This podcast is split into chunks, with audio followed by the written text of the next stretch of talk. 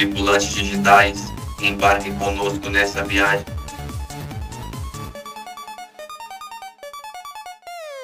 Olá, olá, ouvintes! Sejam bem-vindos a mais um episódio do nosso podcast Tripulantes Digitais. E hoje traremos um assunto bem legal para vocês. E primeiro vamos começar apresentando os integrantes, né? É, eu sou o Matheus, temos também junto comigo o Gabriel. Então, alô aí, Gabriel. Oi, oi. E temos o João. Olá, olá, meus bons ouvintes. Pessoal, hoje nós vamos tratar de um assunto que é o sexismo nos jogos, né? Então, o que seria o sexismo nos jogos? Né? O sexismo é, um, é, algo, é algo que ocorre não só nos jogos, mas em todos os meios, é, em, em, diversas situações, né?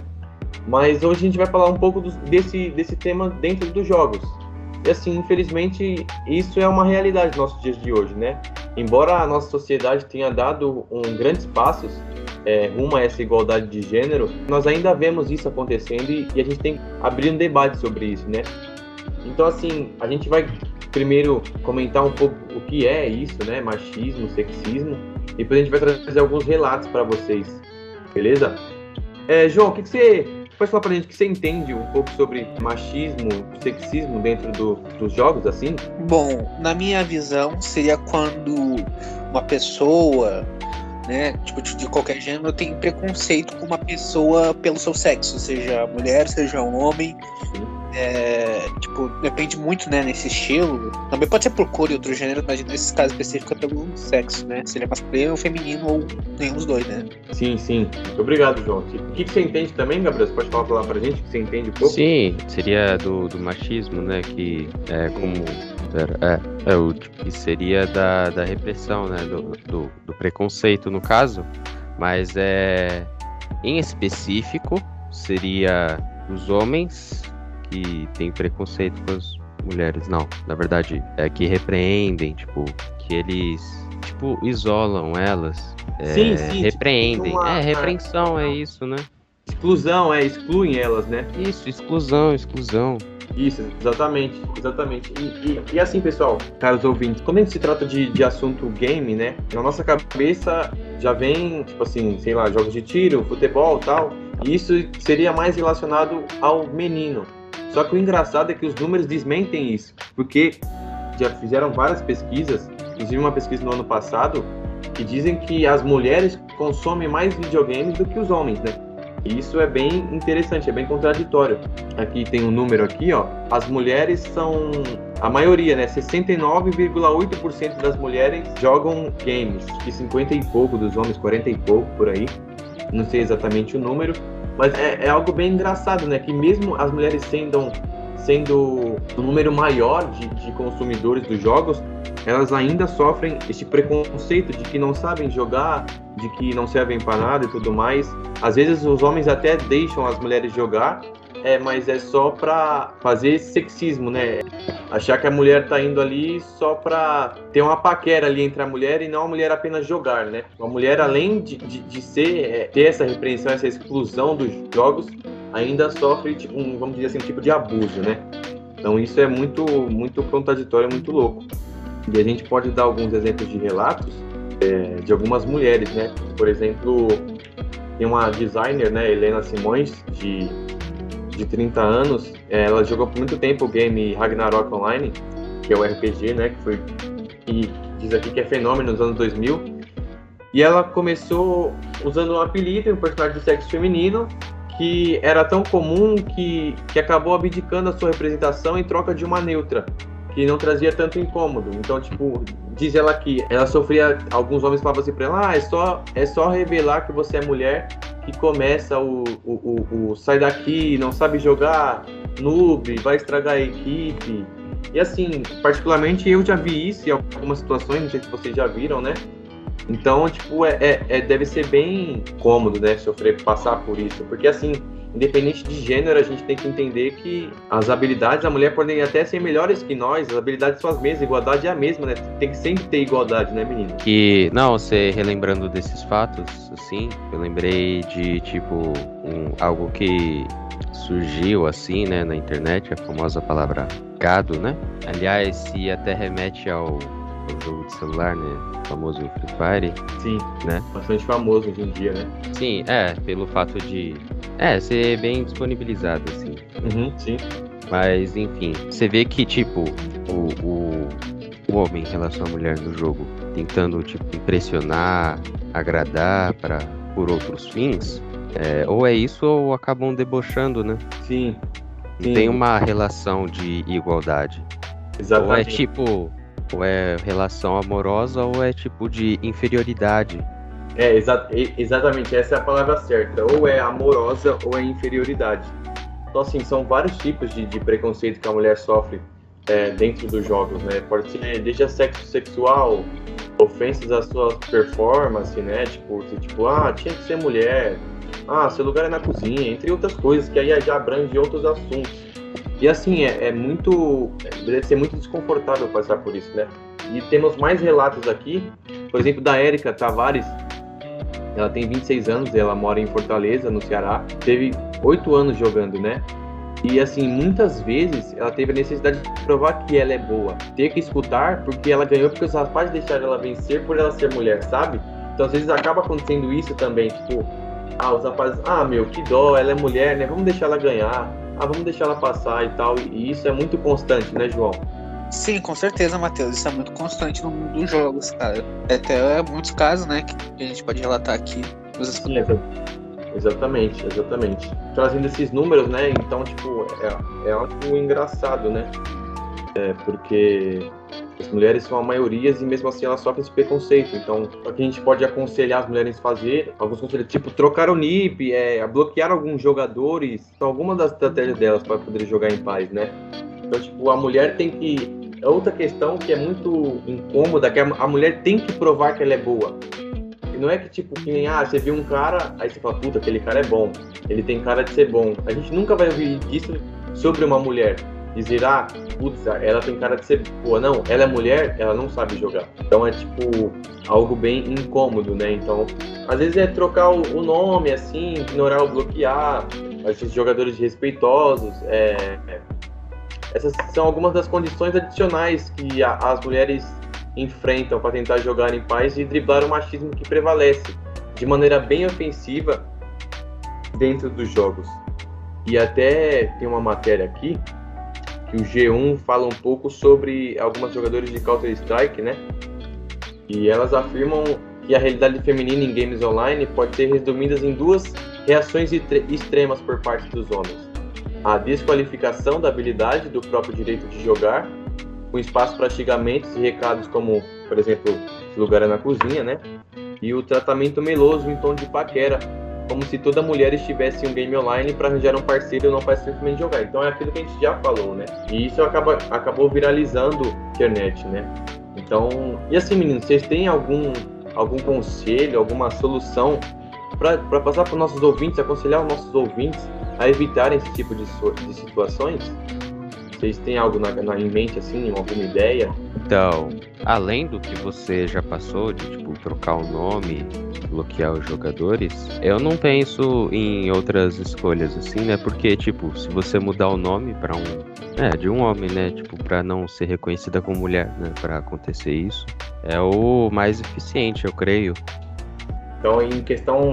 Você quer falar também, João? Um pouco sobre algo que você tem em mente assim, para evitar essa situação?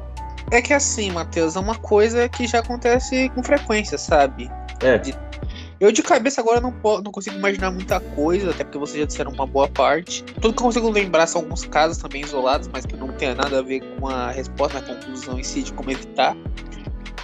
No máximo que eu posso dar é só alguns outros exemplos que eu lembrei agora, né? Por exemplo, de League of Legends, eu não sei se vocês conhecem esse jogo. Sim. Famoso, mas tem um famoso ditado que diz que mulher só consegue usar suporte, né? Porque Sim, suporte já ouvi falar sobre isso.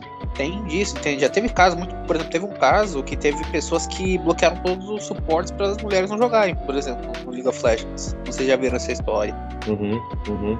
Eu, eu particularmente não.